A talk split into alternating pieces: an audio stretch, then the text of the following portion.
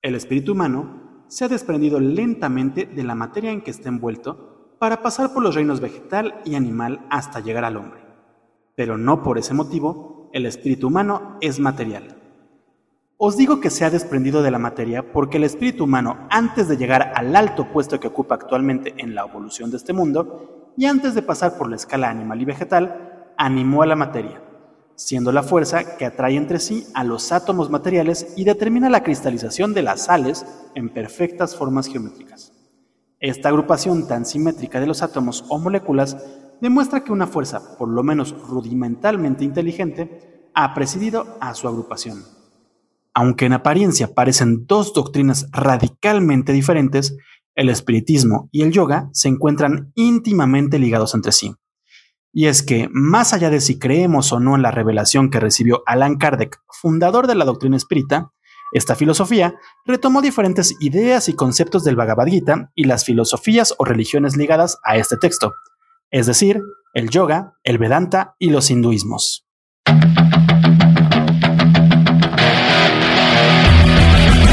Yoga, una disciplina ancestral que se convirtió en uno de los negocios más lucrativos de la industria del fitness. ¿Cómo es que esta técnica antigua se convirtió en un negocio espiritual? ¿Realmente es yoga lo que practicamos hoy en día? ¿Qué chingados es el yoga? Yoga y más allá, un podcast en el que buscamos entender la evolución de la práctica de yoga desde su filosofía ancestral hasta la práctica postural contemporánea. Acompáñanos a profundizar en esta práctica, entender sus conceptos y desmenuzar su historia.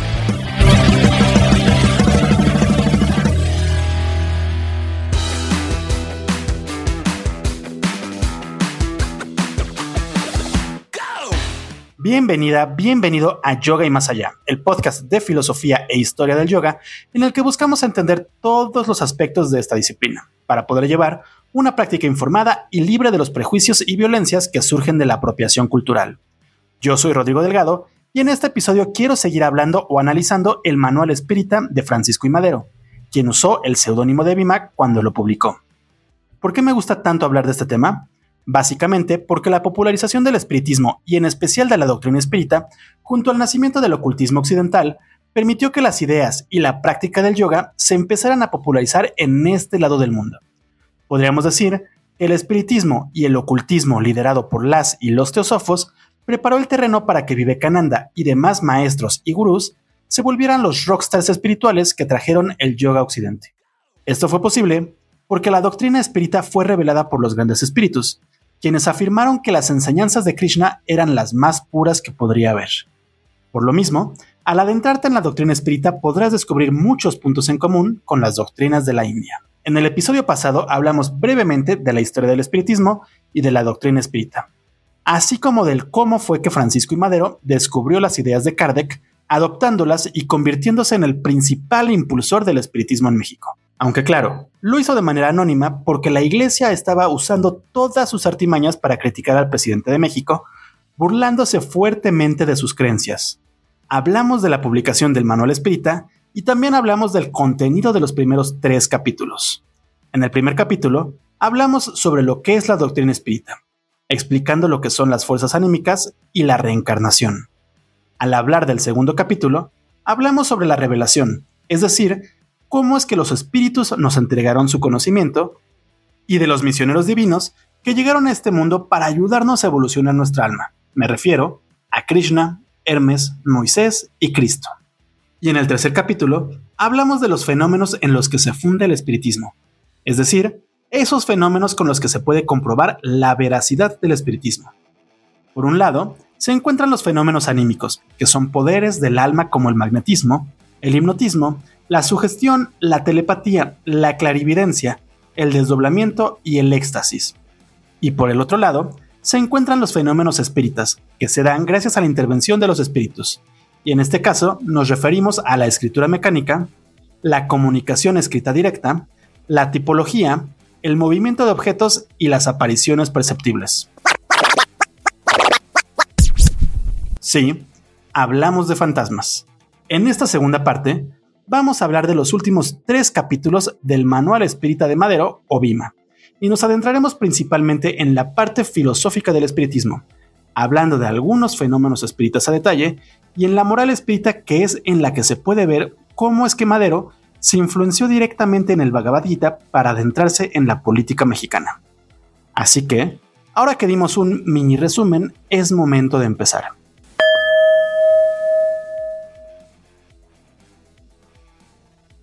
Capítulo 4. Parte filosófica.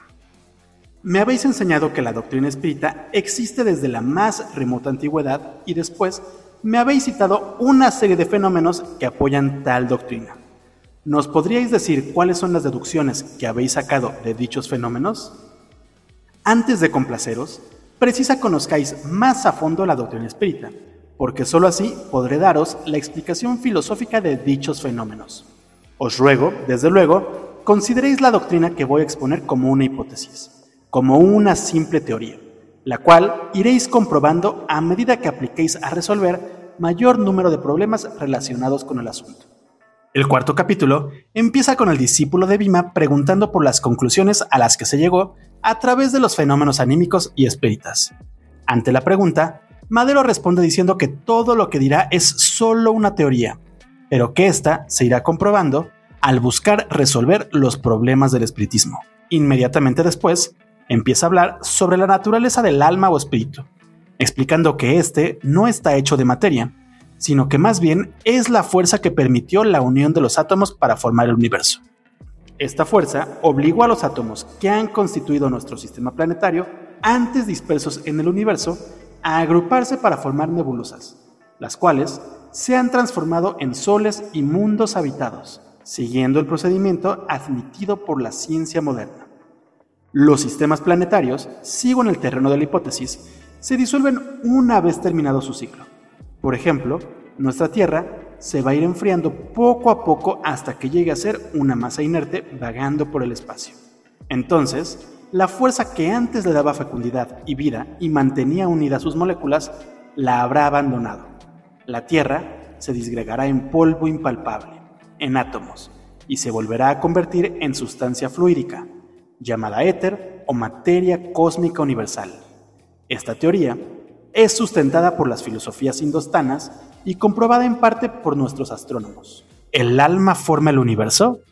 Sí, en este caso, Bima o Madero se está refiriendo al alma universal, a la esencia del universo, es decir, al Brahman indostano o al dios occidental. Habiendo sentado las bases de la creación, el autor explica la naturaleza del espíritu humano. Para llegar el espíritu humano al grado de evolución en el que se encuentra actualmente, ha debido formarse lentamente, principiando su evolución cuando la materia cósmica que dio nacimiento a nuestro planeta fue fecundada y volvió a entrar en actividad. Después, pasando por largas series de plantas y animales, adquiriendo a cada paso nuevas experiencias y perfeccionando sus órganos, esa alma rudimentaria pudo habitar un cuerpo humano principiando esta nueva fase de su evolución en las razas primitivas, hasta alcanzar la más alta civilización en un sinnúmero de existencias terrenales.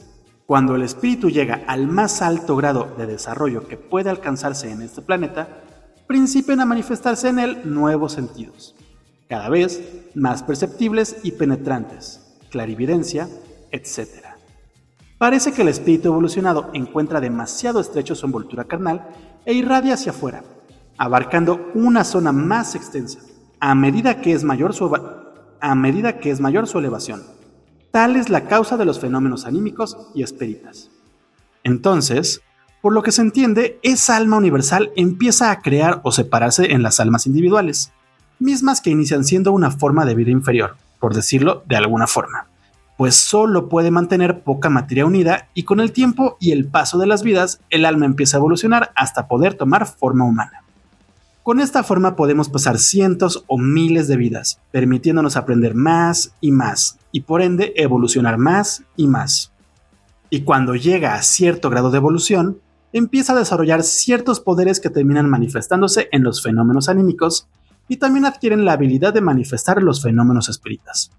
Esto pasa porque cuando se alcanza cierto grado de evolución, el alma empieza a adquirir cierta independencia del cuerpo, lo que le permite accionar conforme a los fenómenos anímicos. En un principio, esto parecería ser muy diferente a la manera en la que las ciencias yógicas describen el cómo es que se adquieren los siddhis, pues aunque muchos textos solo dicen que se adquieren los poderes, algunos otros aseguran que se adquieren gracias a la manipulación de la prana o energía vital. Sin embargo, cuando Bhima empieza a hablar del magnetismo, menciona los fluidos, que son un concepto que, junto al magnetismo, se pueden equiparar al prana.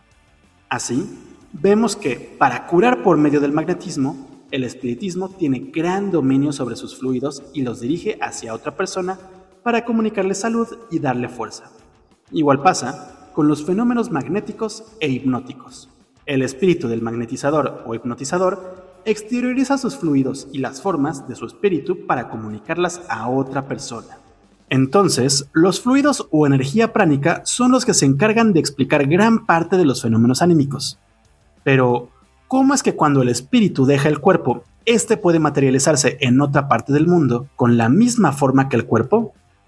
¿Por qué los fantasmas y almas desdobladas mantienen su forma física? Es aquí cuando Bima empieza a hablar del periespíritu. Resulta que el alma viene siempre acompañada de un cuerpo fluídico que actúa como una energía invisible. Este cuerpo fluídico es el que permite que el alma agrupe las moléculas para crear nuestro cuerpo. Y esta forma está determinada por la forma que adquiere nuestra alma con cada evolución. Es por eso que cuando el alma se encuentra lejos del cuerpo, usa ese periespíritu para manifestarse con su forma evolutiva. Para producirse el fenómeno del desdoblamiento, bastará, pues, que el espíritu pueda desprenderse de su cuerpo, acompañado de su periespíritu, y de cierta cantidad de moléculas materiales, que diseminadas por todo el cuerpo fluídico según las líneas de fuerza ya mencionadas, harán que dicho cuerpo tenga todas las apariencias de un cuerpo humano. El fantasma espírita tiene un génesis semejante. El espíritu es acompañado de su periespíritu, cuando abandona su envoltura material cuando sobreviene lo que se llama muerte. En este nuevo estado, cuando desea hacerse visible, toma moléculas materiales del cuerpo de alguna persona que consciente o inconscientemente se desprende de ellas. Estas moléculas se amoldan en el periespíritu del fantasma según las líneas de fuerza que os he hablado y permiten al espíritu hacerse visible. De esta forma, Madero continúa explicando con detalle la manera en la que se pueden producir los diferentes fenómenos anímicos y espíritas haciendo énfasis en dos fenómenos específicos, la escritura mecánica y la aparición de fantasmas tangibles e intangibles. La Ouija fue creada y patentada en 1880 por Elijah Jefferson Bond como un intento por mejorar las sesiones espiritistas, probablemente basándose en las tablas parlantes de la época. Pero aunque hoy en día es ampliamente conocida, este invento no se popularizó hasta 1966 cuando la empresa de juegos Parker Brothers adquirió los derechos de la tabla. Sí, la Ouija se popularizó gracias a una empresa de juguetes y posteriormente por una película que todas y todos conocemos. El punto es que cuando Madero escribió el manual espírita, prácticamente no se conocía la Ouija y el contacto con los espíritus se daba a través de los mediums. De acuerdo al autor, la escritura mecánica es la mejor forma de descubrir la veracidad del contacto sobrenatural, pues con este fenómeno el espíritu toma posesión del cuerpo del medium y se dedica a escribir en puño y letra. Mm, y es justo eso lo que comprueba la veracidad del fenómeno, pues al final se puede apreciar la letra real del espíritu, así como la gramática y la forma de escribir. En cuanto a las apariciones fantasmales, Bima dice lo siguiente. Este fenómeno es el más concluyente de todos pues si bien es cierto que puede haber cierta confusión con el doble fluídico del medium, esta confusión desaparece tan pronto como se investiga con método y paciencia. El doble del medium siempre tiene la misma estatura y las mismas facciones, o materializaciones son más grandes o más pequeñas, y tienen facciones distintas. Un sabio inglés, Mr. W. Crookes, llegó a comprobar perfectamente esta circunstancia pues durante tres años estuvo experimentando con una célebre medium y llegó a comprobar que el fantasma materializado era más alto que ella. Tenía un número de pulsaciones distinto, una fisionomía diferente, hablaba de asuntos desconocidos a la medium y hasta fotografía a la vez a la medium y al fantasma. En esta foto se notan las diferencias de la estatura y facciones de ambos sujetos. Estos fenómenos son de tal naturaleza que sobre la realidad del fenómeno espírita no han dejado duda alguna en el ánimo de las personas que los han observado, entre las cuales se encuentran sabios de la talla de Crookes, Akaskov, Richet, Flammarion, etc. En resumen, todos los fenómenos cuya exposición hemos hecho solo pueden ser explicados por la doctrina espírita. Durante unos párrafos más, Madero continúa explicando la filosofía, o más bien los fenómenos que se comprueban con la filosofía, y después empieza a hablar más a profundidad sobre la reencarnación. Esta doctrina ha sido admitida por los más grandes filósofos de la antigüedad y predicada por los grandes misioneros, según expuse en la parte histórica, y es muy de tomarse en cuenta, en consideración, la semejanza que existe entre las doctrinas enseñadas por Krishna en la India, Hermes en Egipto y Cristo en Judea, así como por otros grandes filósofos, y por los innumerables espíritus que han venido a ponerse en comunicación con la humanidad, desde mediados del siglo pasado. En este punto, Bima ahonda en los problemas de las demás religiones y continúa diciendo, otro problema no resuelto por las demás doctrinas filosóficas es el relativo a presentar una explicación satisfactoria sobre el nacimiento de niños que desde su más tierna infancia se revelan como verdaderos genios y demuestran aptitudes extraordinarias, ya sea para la música, para algún ramo de la ciencia, etc. Por último, ninguna religión, ningún sistema filosófico ha podido explicar satisfactoriamente por qué los hijos de los mismos padres son a veces tan diferentes en carácter, ideas y tendencias. El sistema materialista no ofrece una explicación satisfactoria de estos fenómenos, pues siendo lógico con sus principios, debemos suponer que el azar determina las cualidades de cada persona al nacer. Desde el momento en que el ser humano no principia a tener conciencia de sí mismo, sino algunos años después de su nacimiento, y entonces se encuentra como un caudal de buenas y malas cualidades que no adquirió él mismo ni sus padres pretendieron transmitirle en el momento de la concepción.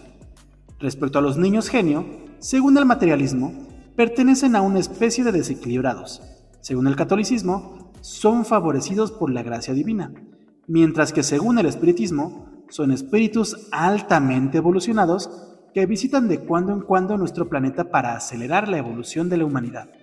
Continúa ahondando en la idea de la evolución del espíritu, explicando que el mismo espíritu es el que permite que nuestro cuerpo ejerza las funciones corporales, como la digestión o respiración, pues según él, no se puede verificar una evolución intelectual de la materia, es decir, del cuerpo. Termina el capítulo explicando que todas las religiones hablan de la existencia de un Dios, excepto el positivismo y el ateísmo, quienes no la aceptan pero tampoco la niegan.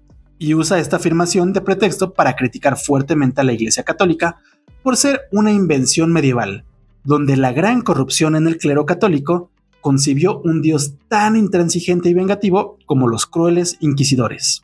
El espiritismo nunca ha pretendido definir a la divinidad. Se limita a considerar a Dios como el creador de cuanto existe, como a un ser todopoderoso, todo bondad y todo amor para su creación en general, y para cada una de las criaturas en particular. Capítulo 5. Moral espírita.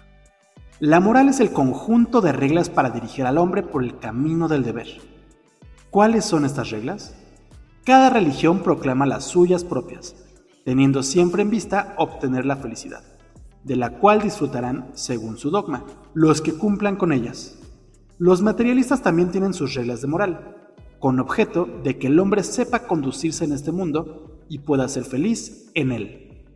Como ya os he dicho, aunque las religiones son muy semejantes en su origen y en sus principios fundamentales, el fanatismo, la ignorancia y la ambición de los respectivos cleros han corrompido dichas enseñanzas y mezclado a las reglas de moral pura enseñadas por los fundadores de dichas religiones un sinnúmero de reglas que tienen por objeto ganar fácilmente la gloria por medio de prácticas religiosas más fáciles de llevar a cabo que el dominio de las propias pasiones. Como ya lo habrás notado, el quinto capítulo profundiza en la moral espírita. Inicia explicando que la moral son las normas que establecen las religiones y en cómo es que las mismas religiones, o mejor dicho, instituciones, terminan pervirtiendo o corrompiendo estas reglas. Explica también que la moral espírita tiene una finísima base enteramente filosófica y racional, pues esta se basa en el cumplimiento del deber, o sea, la ley divina, misma que es, en palabras de Cristo, amaos los unos a los otros. Por ende, todos los pecados están prohibidos dentro de la misma. A fin de cuentas, no puede haber amor cuando hay ira, pereza, lujuria o algún otro pecado. Y si la meta de la moral es alcanzar la felicidad, ¿cómo puede un alma ser feliz? El hombre que se complace en el estudio siempre será feliz en este mundo, porque ningún poder humano le podrá impedir que estudie. También asegurará su felicidad en el espacio, porque cuando su espíritu esté libre de su envoltura material, podrá dedicarse con más empeño al estudio, tendrá más aptitudes para ello y su lucidez será mayor. En resumen, la felicidad solo se encuentra en el estudio y en la práctica del bien, amando a nuestros semejantes. Esto va muy de la mano de las enseñanzas de Krishna, pues en el Bhagavad Gita, el avatar de Vishnu nos dice que uno de los caminos para alcanzar la libertad misma, que es el gozo divino, es el Jnana Yoga, es decir, el yoga del conocimiento. Claro, en la doctrina espírita se habla de una adquisición general de conocimiento, pues esta ayuda a que el alma evolucione fuertemente, mientras que en el Gita y los Upanishads se habla más bien del conocimiento de Atman, del alma y de todo lo divino. A fin de cuentas, una vez que conoces el goce de lo divino, podrás liberarte de todas las ataduras a lo mundano. Al terminar esta exposición, el interlocutor de Bima le pregunta sobre las reglas divinas y el deber del hombre consigo mismo, con la humanidad, con su familia, con su patria y con Dios. En cuanto al deber del hombre o la mujer consigo misma, Bima dice que el hombre debe observar cuidadosamente las causas que le impiden estar siempre satisfecho y contento.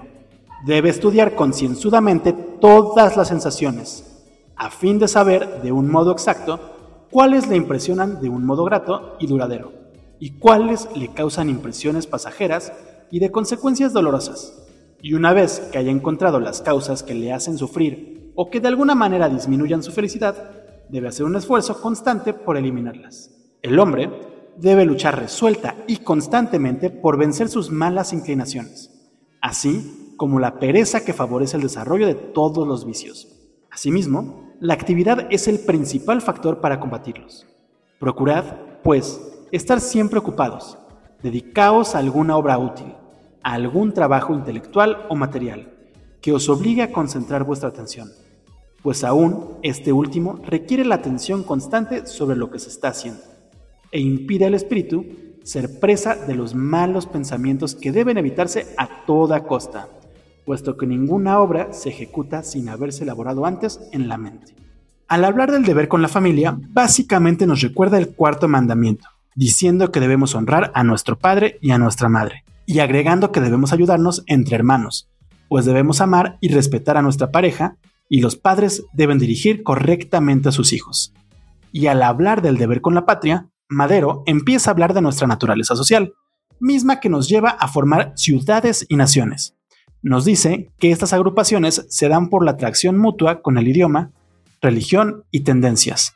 Pero esta unidad siempre se verá amenazada por personas injustas y luchas internas y externas que amenazan la libertad, progreso y justicia, mismas que terminan formando el carácter del pueblo. Es deber, pues, de todo hombre amar al país en donde nació y estar siempre dispuesto a defenderlo cuando alguna nación extranjera lo pretenda atacar. La independencia es el bien más precioso del que disfrutan los pueblos, porque la condición de los pueblos subyugados es muy triste. Para los conquistadores no existen garantías de ninguna especie. No se les permite trabajar por el bien de sus compatriotas, ni alentar sentimientos altruistas ni se les deja ninguna libertad, por cuyo motivo se paraliza todo el progreso. También es deber indefectible de todo ciudadano colaborar al progreso de su patria, para hacerla cada vez más fuerte y evitar de esa manera que pueda ser conquistada por una nación extranjera. El patriotismo no solamente debe manifestarse en los campos de batalla, cuando la patria está en inminente peligro, sino evitar esos peligros, trabajando por el desarrollo de la institución pública de la agricultura, etc. Y procurando, en una palabra, el progreso de todos sus compatriotas, porque mientras más progresen y más alto sea el nivel de los habitantes de una nación, será más fuerte y respetable. Entonces, los hombres tenemos el deber de defender y trabajar por nuestra patria. Ese deber funciona como el Dharma que menciona Krishna en el Gita, y por lo mismo, si lo vemos necesario, debemos levantarnos en armas para mantener la paz y la justicia en la nación. Esta fue la razón por la que Madero, de acuerdo al mismo Madero y a Vasconcelos, terminó luchando contra sus hermanos mexicanos en la Revolución Mexicana, y la misma idea que guió el gobierno maderista. Por último, de acuerdo al manual, los deberes del hombre para con Dios se resumen en el primer mandamiento de la ley de Moisés. Amad a Dios sobre todas las cosas.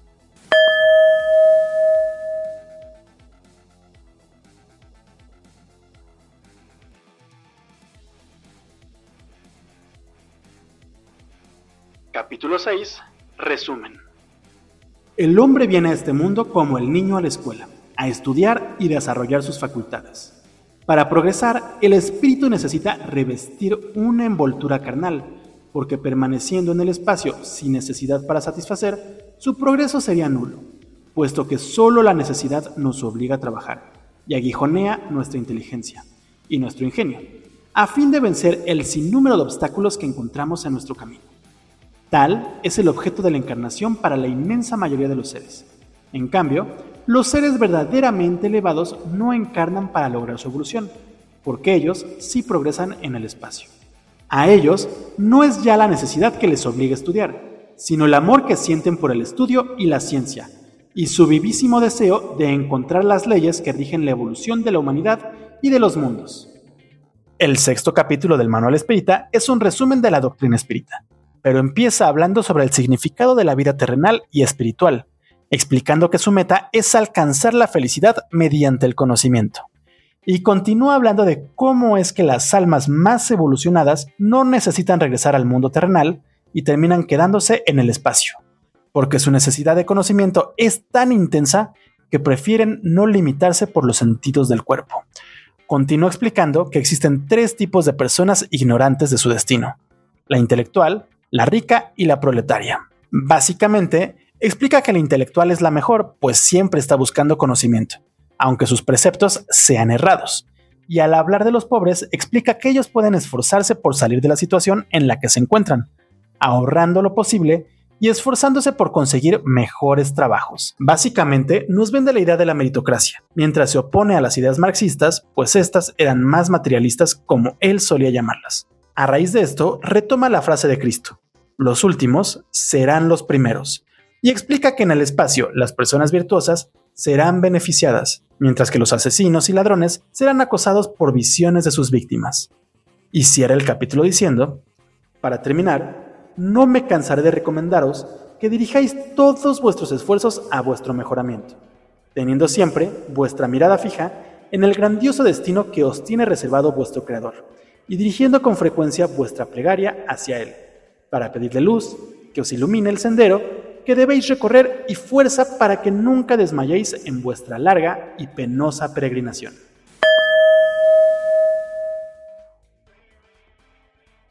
El Manual Espírita de Madero es un resumen muy sencillo y simple sobre la doctrina espírita de Alan Kardec obviamente con la interpretación latinoamericana, pero sin llegar a ser representante del espiritismo latinoamericano porque ese es otro boleto. En resumen, podemos encontrar una gran variedad de conexiones entre el espiritismo y la filosofía vedanta y por ende con el yoga clásico y los hinduismos.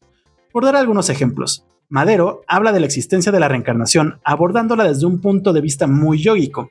Explica que el alma es inmortal y su misión es alcanzar la felicidad absoluta.